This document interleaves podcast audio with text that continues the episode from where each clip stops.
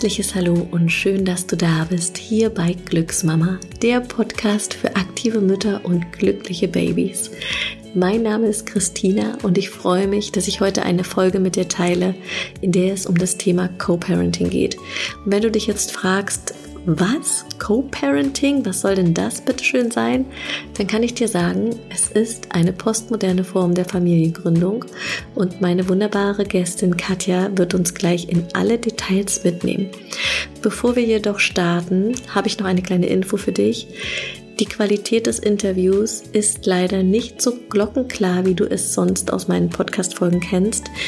Irgendetwas war mit dem Mikrofon, ich habe es aber nicht gecheckt und ja, und dann habe ich hin und her überlegt, ob ich mit Katja einfach nochmal dieses Interview aufnehme und habe mich dann aber dagegen entschieden, weil es einfach ein so schönes Gespräch war und ich das gerne mit dir teilen möchte. Und genau, jetzt habe ich einfach auf die Perfektion gepfiffen und gesagt, raus damit, und ich hoffe, dass es dir nicht so viel ausmacht und wünsche natürlich super viel Spaß mit dieser Folge. Und dann würde ich sagen, Vorhang auf und ein herzliches Hallo für Katja. Hallo, liebe Christina, vielen Dank für die Einladung. Schön, dass ich mit dir heute über dieses Thema sprechen kann. Ja, ich freue mich, dass du da bist und mit uns deine Erfahrungen und deine Gedanken und deine Gefühle teilst zu dem Thema. Und ich würde sagen, wir steigen gleich mal richtig voll ein. Sehr gerne. Du wolltest ein Kind und hast nach Möglichkeiten geguckt, wie du an dieses Kind kommst. richtig, richtig, Christina. Ähm, wie wahrscheinlich viele von euch da draußen wissen, ist Berlin äh, die Stadt der Singles. Und so bin ich auch über Tinder und Co. gestolpert und habe nach einem richtigen Mann gesucht. Leider wurde ich sehr oft enttäuscht und hatte dann schon richtige Wut auf die Männerwelt. Ähm, aber wie man als Frau natürlich auch weiß, die Uhr tickt. Und auch bei mir hat sie dann mit Mitte 30 angefangen, so leise zu ticken. Es wurde dann immer stärker. Und ich habe mir irgendwann gesagt, ich möchte gerne ein Kind. Und vielleicht schaffe ich es auch ohne einen Mann und habe mich deswegen informiert, was kann ich denn als alleinstehende Frau eigentlich in Deutschland tun, um ein Kind zu bekommen. Was war dann der, der erste Schritt? Hast du im Internet recherchiert? Hast du mit Freunden gesprochen? Also zunächst einmal klar, guckt man bei Google, mhm. ähm, schaut, was in verschiedenen Foren steht und informiert sich erstmal. Und dann habe ich einen Termin gemacht in einer Kinderwunschklinik hier in Berlin zu einem kostenlosen Informationsgespräch, um erstmal für mich herauszufinden, welche Möglichkeiten gibt es, wie teuer ist das alles und äh, genau, wie ist eigentlich der Verlauf einer Samenspende haben die da gleich die Karten auf den Tisch gelegt und gesagt, also alleinstehen kriegen sie hier keinen Sperma? ähm, um ehrlich zu sein, ja. Ähm, man druckste natürlich immer ein bisschen rum, weil es in Deutschland tatsächlich eine Grauzone ist, als alleinstehende Frau ein Kind zu bekommen. Ähm, es ist nämlich so zur rechtlichen Lage, dass ein Kind immer zwei Erziehungsberechtigte haben muss. Und hätte ich mich für eine anonyme Samenspende entschieden, hätte ich das machen können, ähm, zum Beispiel bei Europas größter Samenbank in Dänemark. Dort hätte ich zum Beispiel hinfahren können oder von dort Sperma bestellen können. Aber jemand aus Familien- und Freundeskreis hätte beim Notar beglaubigen lassen müssen, dass er in meinem Todesfall sich um das Kind kümmert. Und das wurde mir schon sehr deutlich im ersten Gespräch genannt. Was für mich natürlich auch wichtig war, war natürlich die finanzielle Geschichte. Ja. Denn ähm, eine Samenspende oder ich sage jetzt mal so der Einkauf von Sperma ähm, übersteigt dann doch äh, ein monatliches Gehalt und die Kosten belaufen sich, je nachdem, für was man sich entscheidet, um die 5000 Euro für den ersten Versuch. Und auch das wurde mir im ersten Gespräch sehr deutlich gemacht. Okay. Was, was war dann der, der nächste Schritt? Also der, die Samen, nee, Quatsch, die Samenbank, das, das Kinderwunschzentrum hat dir aber nicht gesagt, äh, passen Sie mal auf, äh, googeln Sie doch mal dort und dort. Äh, da gibt's. nee, leider nicht. Die wollten mit mir natürlich ihr Geld verdienen. So ehrlich sind die natürlich auch, weil es ist ähm, alles eine Privatleistung. Mhm. Ähm, was habe ich gemacht? Ich habe weiter gegoogelt und bin durch verschiedene Foren und Zeitungsartikel auf das Thema Co-Parenting aufmerksam geworden, habe weiter recherchiert und gelesen und bin in einen dieser vielreich, äh, vielzähligen Foren aufmerksam geworden auf eine Internetplattform, die nennt sich familyship.de. Dort sind überwiegend homosexuelle Paare registriert, die ähnlich wie bei Partnerbörsen Familien gründen wollen und dazu den richtigen Partner finden. Ähm, also egal ob äh, Frau oder Mann. Richtig, richtig. Egal ob äh, homo oder heterosexuell. Diese Plattform bietet die Möglichkeit, wie gesagt, wie bei einer normalen Partnerbörse, mhm. jemanden kennenzulernen, um gemeinsam eventuell ein Kind zu bekommen. Magst du noch mal kurz sagen, was, was genau Co-Parenting ist? Genau. Also Co-Parenting ist eigentlich eine, ja, wie du es eingangs schon gesagt hast, ein, ein neues Familienmodell. Man muss also nicht zwangsläufig ein Paar sein und auch nicht zusammen wohnen. Das tue ich zum Beispiel auch nicht mit dem Papa meines Sohnes, sondern es ist quasi, ja, man bekommt auf freundschaftlicher Basis gemeinsam ein Kind. Man entscheidet sich eigentlich nicht aus Liebe zueinander für das Kind, sondern aus Liebe zu dem Kind. Das heißt, ähm, mein Partner, und ich kann ihn ruhig auch Partner nennen, denn wir sind beide Lebenspartner und wir haben uns beide für dieses Kind entschieden, was inzwischen schon zehn Monate alt ist. Wir beide wohnen nicht zusammen. Wir mögen uns sehr gerne, aber er ist homosexuell, ich bin heterosexuell. Insofern ist das Beziehungsthema vom Tisch. Und wir leben quasi das klassische Bild einer Co-Parenting-Familie. Ja, das klingt schön, wie du das beschrieben hast, dass ihr euch für, für das Kind gemeinsam entschieden habt. Und war dir das eingangs auch wichtig, dass es einen Vater zu dem Kind gibt? Ja. Ja, also das war mir nach dem ersten Gespräch in der Kinderwunschklinik äh, relativ schnell bewusst. Ich möchte kein Kind um jeden Preis, weil es ist einfach auch eine finanzielle Frage. Mit einer anonymen Samenspende hat man auch kein Recht auf Unterhalt. Ähm, das heißt, man würde komplett ähm, ja, selbst für das Kind aufkommen müssen, ein Leben lang. Und ich konnte es auch aus moralisch-ethnischen Gründen nicht, weil ich wollte, dass mein Kind seinen Vater kennt und dass es auch eine Vaterfigur im Leben gibt und habe mich deswegen im Endeffekt für die Co-Parenting-Geschichte entschieden. Ja, das ist, das ist auf jeden Fall ein sehr spannender Aspekt, der, glaube ich, auch immer im Raum steht. Ne? Was erzähle ich eigentlich dem Kind irgendwann? Richtig, richtig wenn es vielleicht wirklich keinen, keinen Vater gibt, den man anrufen kann oder keinen, ich sage jetzt mal, Erzeuger. Also das äh, habe ich schon ganz oft in Reportagen ge gehört, dass Kinder auf der Suche waren nach dem, genau. nach dem Erzeuger und genau. einfach, dass denen so ein Stück im Leben gefehlt hat. Richtig. Und das hätte ich mir nicht vorstellen können für meinen Sohn. Und ich wollte auch nicht alles alleine machen. Ja. Ich bin zwar alleinerziehend und ich sage das auch bewusst, weil ich mit meinem Sohn den Alltag alleine bewältige. Aber ich wollte, wenn mein Kind krank ist oder ähm, wenn wir in den Urlaub fahren oder wenn ich mal eine Auszeit brauche am Wochenende, wollte ich auch, dass jemand das alles mit mir teilt. Du hast dann den Vater deines Sohnes auf der Plattform gefunden. Hattest du mehrere Vorstellungsgespräche oder war das genau der ähm, Bingo-Treffer? Ähm, ja, es gab äh, vor, ja, vor meinem jetzigen Partner gab es zwei Treffen mit anderen homosexuellen Männern, wobei ich gleich beim ersten Augenblick sofort wusste, der ist es nicht, weil die Chemie einfach nicht stimmte. Einen anderen habe ich kennengelernt. Hat er komisch gerochen? ja, nee, ja. Wir hatten einfach keine gemeinsamen Gesprächsthemen. Das ist mir sofort aufgefallen und so habe ich an dem Abend meine, ähm, an meiner Apfelschorle genuckelt und habe die so schnell wie möglich ausgetrunken, um wieder wegzukommen. Okay. Das passt einfach überhaupt nicht. Und der zweite Mann war tatsächlich so drauf, dass er ja, die Idee hatte, er müsste ganz viele Kinder zeugen und äh, wollte quasi die Vaterrolle nicht wirklich übernehmen, sondern schlicht und ergreifend seinen Sperma verteilen, unter die Menschen bringen. Insofern war der auch gleich ausgeschieden. Und der dritte Treffer war dann tatsächlich der Sechser am Lotto. So kann ich das heute wirklich sagen, denn unser Konzept äh, geht für uns beide super auf. Wir verstehen uns so gut und sind wirklich äh, ein Vorzeige-Elternpaar. Ja, das habe ich auch gerade gedacht, als ihr das Kind hier übergeben habt und du äh, in den Podcast geschlüpft bist. Das hat auf jeden Fall sehr, sehr harmonisch gewirkt.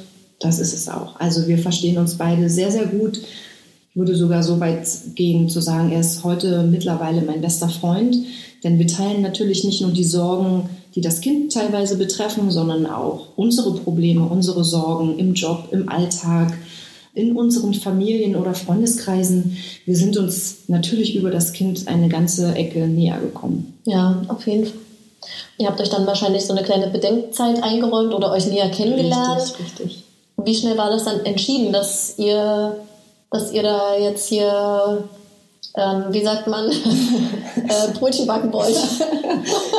also wir haben uns tatsächlich ähm, drei Monate intensiv kennengelernt. Wir haben uns regelmäßig getroffen zum gemeinsamen Essen, Museumsausflüge. Wir waren im Kino. Wir haben ein Wellness-Wochenende zusammen verbracht, um einfach uns mehr kennenzulernen und ähm, haben uns dann um Weihnachten herum gesagt, so, wir ziehen uns jetzt jeder für sich eine Woche zurück und wir denken intensiv darüber nach, ob wir den Weg weiter gemeinsam gehen wollen oder ob wir hier sagen, nee, passt nicht, weil sonst verschwenden wir beide unsere Lebenszeit. So ehrlich wollten wir sein und haben uns dann tatsächlich nach Weihnachten dazu entschieden, ja, wir machen das gemeinsam und hatten im Januar dann auch schon den ersten Termin in der Kinderwunschklinik denn wir haben uns ähm, gegen die allbekannte Becherchen-Methode entschieden, sondern haben das in der Klinik sozusagen vollzogen. Und dann war im März schon die Befruchtung und äh, ja, wie man heute sehen kann, das hat beim ersten Mal geklappt und wir sind glückliche Eltern. Schön. Wahnsinn, dass das auch so schnell geklappt hat. Ja. Aber das, da, also das heißt, die Becherchen-Methode, die wäre umsonst gewesen. Und Das muss ich jetzt nochmal wissen. Und die Klinikmethode hat Geld gekostet. Richtig. Logischerweise. Richtig, logischerweise, ja. Also die Becherchenmethode, die kann jeder für sich zu Hause machen. Man braucht nur so ein kleines Set aus der Apotheke. Das ist tatsächlich sehr einfach. Aber man muss halt alles komplett selbst übernehmen, was mhm. ich mir nicht wirklich im heimischen Wohnzimmer vorstellen konnte. Insofern haben wir uns für die Kinderwunschklinik entschieden und wie ich vorhin schon erwähnt hatte, ist das alles eine Selbstzahlerleistung. Mhm. Und natürlich muss die Klinik auch sicher gehen, dass wir kerngesund sind. Wir mussten also Hepatitis-Tests machen, einen AIDS-Test machen. Wir mussten ja ein Spermiogramm erstellen. Ich wurde zwei Monate lang in meinem Zyklus begleitet, um zu schauen, wie viele Eier ich produziere, wann der Eisprung ist. Und jeder dieser Termine, jeder Ultraschall ist natürlich eine Selbstzahlerleistung mhm. und auch die Befruchtung an sich. Wir sind aber roundabout ganz gut rausgekommen mit circa ja, knapp 700 Euro insgesamt. Also ähm, dadurch, dass es beim ersten Mal gleich geklappt hat, haben wir noch äh, ja, eine gute Variante für uns gewählt. Klingt ganz gut auf jeden Fall. Das klingt auf jeden Fall ganz gut, ja.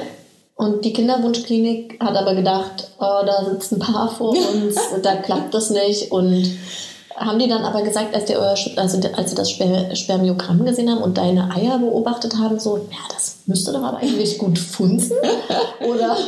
Also, was sie am Ende gedacht haben, wissen wir ja leider nicht. Okay. Aber es ist tatsächlich so, dass wir am Anfang mit offenen Karten gespielt haben und ehrlich waren zu unserer dort behandelnden Ärztin, die allerdings gleich die Hände über den Kopf zusammengeschlagen hat und gesagt hat, sie möchte das alles gar nicht wissen, denn es ist tatsächlich immer noch eine Grauzone. Wir sind ja kein Paar.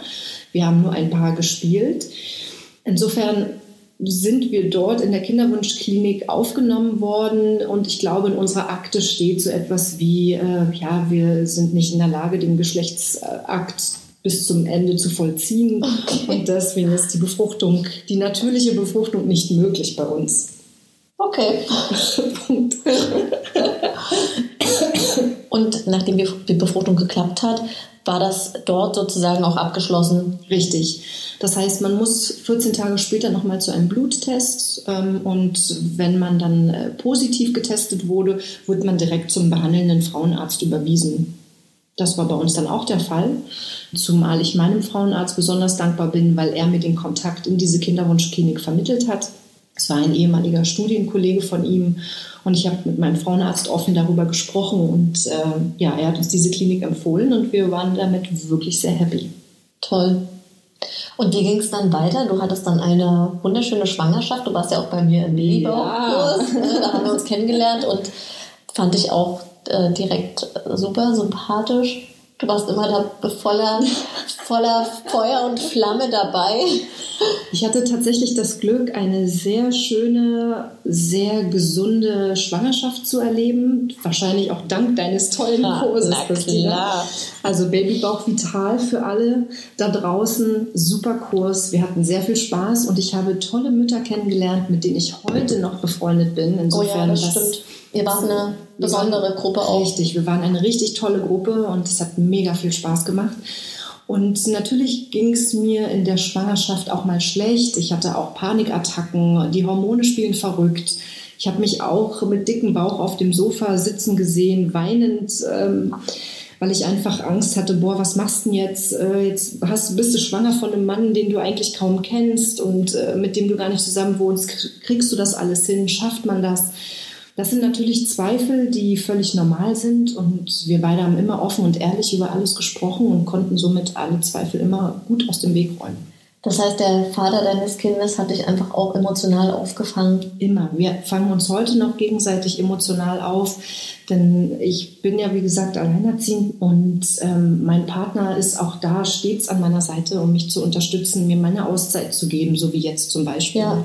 Was habt ihr da für ein Modell in der Zukunft geplant? Also wenn dein Sohn größer wird, ist schon klar, dass der größte Teil der Zeit bei dir verbracht wird oder welche seid ihr euch da noch gar nicht so einig, wie das ablaufen also wird? Wir wollen nicht dieses klassische Wechselmodell, mhm. eine Woche hier, eine Woche da, weil wir das sehr strikt empfinden, sondern wir wollen unserem Sohn schon den Raum und die Möglichkeit geben, frei zu entscheiden, wo möchte er gerne sein, möchte er lieber bei Papa schlafen oder lieber bei Mama schlafen. Wir werden auch gemeinsame Urlaube verbringen, das haben wir jetzt schon mehrfach getan. Das heißt, es ist schon geplant, dass wir einmal im Jahr für ein, zwei Wochen gemeinsam als Familie verreisen, denn unser Sohn soll sehen, es gibt Mama und Papa und nicht entweder oder.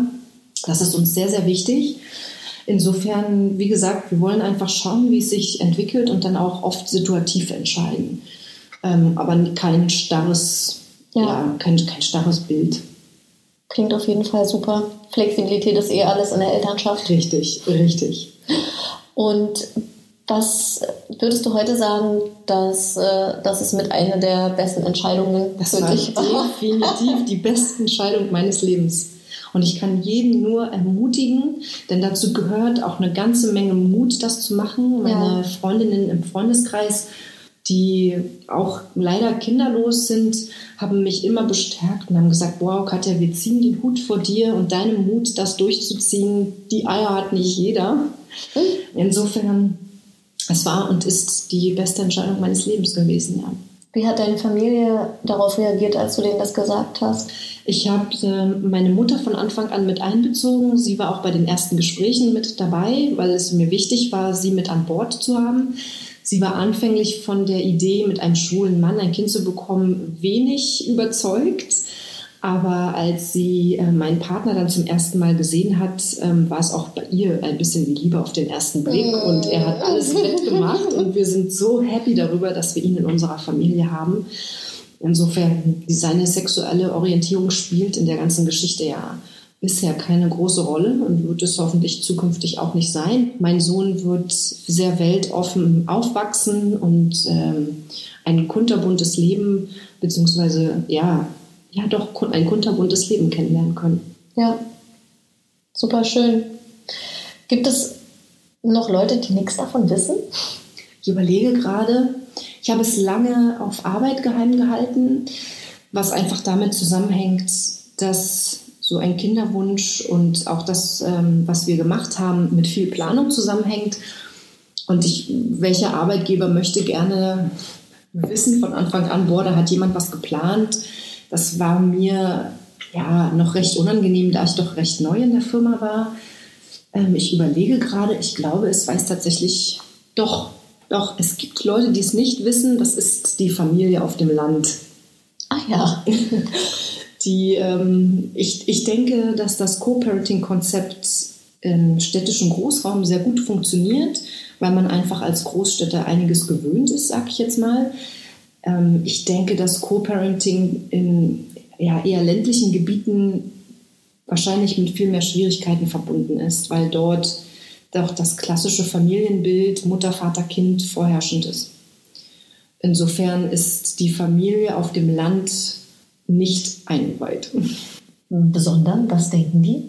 Die denken, dass mein Partner mein Partner ist und äh, aufgrund der schwierigen Mietsituation hier in Berlin ähm, verstehen sie, wenn, weil wir gesagt haben, wir wohnen nicht zusammen, so. äh, weil jeder von uns eine tolle preiswerte Wohnung hat und wir uns einfach eine größere Wohnung im Moment noch nicht leisten können. Und ähm, ja, die gehen davon aus, dass wir ein ganz normales Paar sind.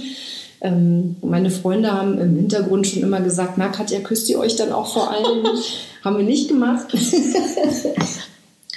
Liebe Katja, das war so schön mit dir zu plaudern, wie du zu deinem wundervollen Sohn gekommen bist. Und ich freue mich auf jeden Fall, dass du auch hier im Glücksmama-Studio da bist und dass du uns äh, unterstützt mit äh, Flyern, äh, dass du die auslegst, wo du nur kannst. Das ist wirklich äh, großartig und ich, ich freue mich ja auch immer, dass es so, so, unterschiedliche, so unterschiedliche Geschichten hier im Studio gibt.